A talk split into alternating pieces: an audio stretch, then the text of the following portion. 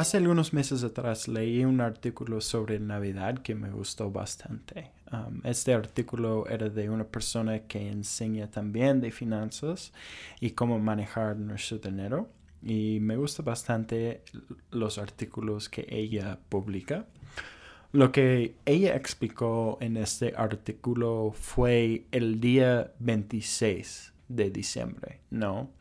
Si pensamos en el día después de Navidad, el día siguiente, ella lo llamaba el, Christmas hangover, o después de todas las fiestas, todos los regalos, todas las cosas que hacemos el día 26, nos levantamos y nos miramos a la casa, a nuestras vidas, a todas las cosas que hemos hecho y, y todas las cosas que tenemos, que hemos arreglado, que hemos recibido y podemos ver un, a veces nos podemos ver un desorden, ¿no? Que hemos hecho demasiado o comprado demasiado por Navidad. Yo recuerdo a veces que pensamos en regalar más cosas es mejor, ¿no? Eso significa que te amo más o te quiero más porque estoy regalando regalándote más cosas para nuestros hijos, para nuestros familiares. A veces pensamos que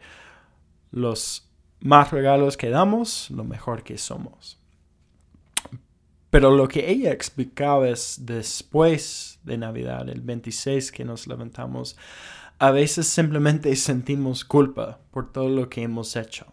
¿No es cierto? Es como cuando vas de una fiesta y el día siguiente estás como, hey, pucha, ayer fue demasiado tomé algunas decisiones mal y la fiesta no era muy buena porque hice todo eso. Y a veces el, el 26 de diciembre puede sentir así para cada uno de nosotros. A veces hacemos demasiado, compramos demasiado y ese día levantamos el 26 y decimos, ¿por qué he hecho eso? No fue necesario. Entonces, el punto de hoy día es simplemente pensar en ese día que vendrá. El 26 vendrá para cada uno de nosotros y debemos estar planificando cómo vamos a pasar Navidad dentro de un presupuesto o, dentro de los límites que ponemos, ¿no es cierto? Mientras que nos acercamos a Navidad y comenzamos a hacer nuestras compras, de buscar regalos, de hacer todo lo, lo bueno que viene con, con Navidad, recordemos ese día, recordemos el 26 para que nos ponemos algunos límites para Navidad. Yo pienso el, lo más importante que podemos hacer llegando a Navidad, comenzando las compras, es poner un límite.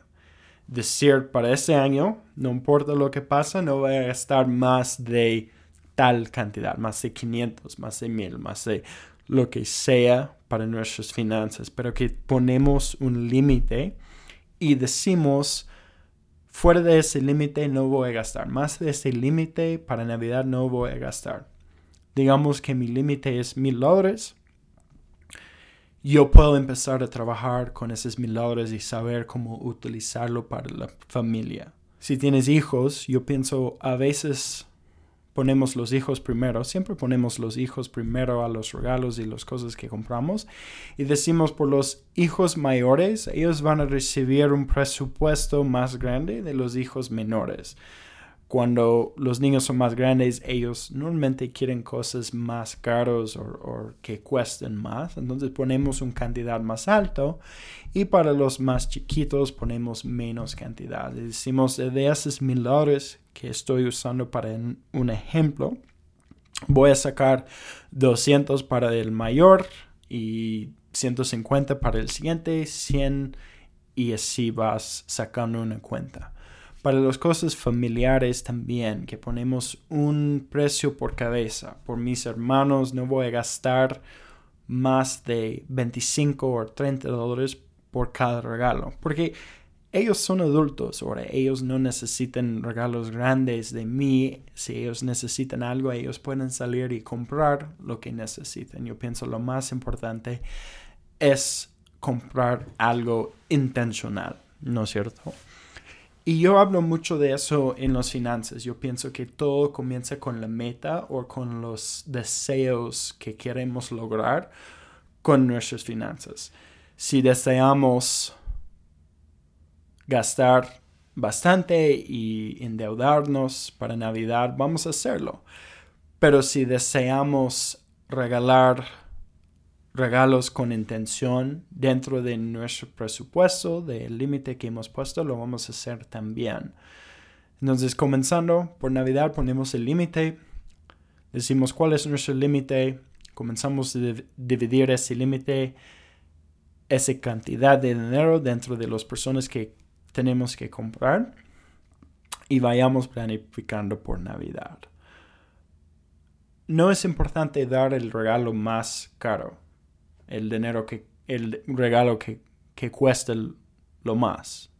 Yo pienso más que eso es comprar y regalar cosas que son intencionales. A veces un foto o un recuerdo o algo que has hecho de mano tiene un valor más grande de las cosas que compramos. Yo pienso que a veces por Navidad yo mismo hago, pienso que necesito comprar y comprar y comprar porque eso va a hacer a mi familia feliz, regalándoles bastantes cosas. Pero al final, los memorias que tengo y que llevo cada año no tienen nada que ver con lo que compramos por Navidad, sino los memorias que hacemos por Navidad. También encima de eso, pensar en los necesitados, la gente que están pasando por tiempos difíciles, cómo puedes ayudar a ellos en vez de comprar más cosas para su familia o sus amigos. Sus amigos tienen trabajo, sus amigos tienen vidas buenas normalmente. Hay gente alrededor de nosotros que tienen necesitados, que tienen hijos que tienen necesitados. Y a veces hay que pensar en ellos antes de seguir comprando más.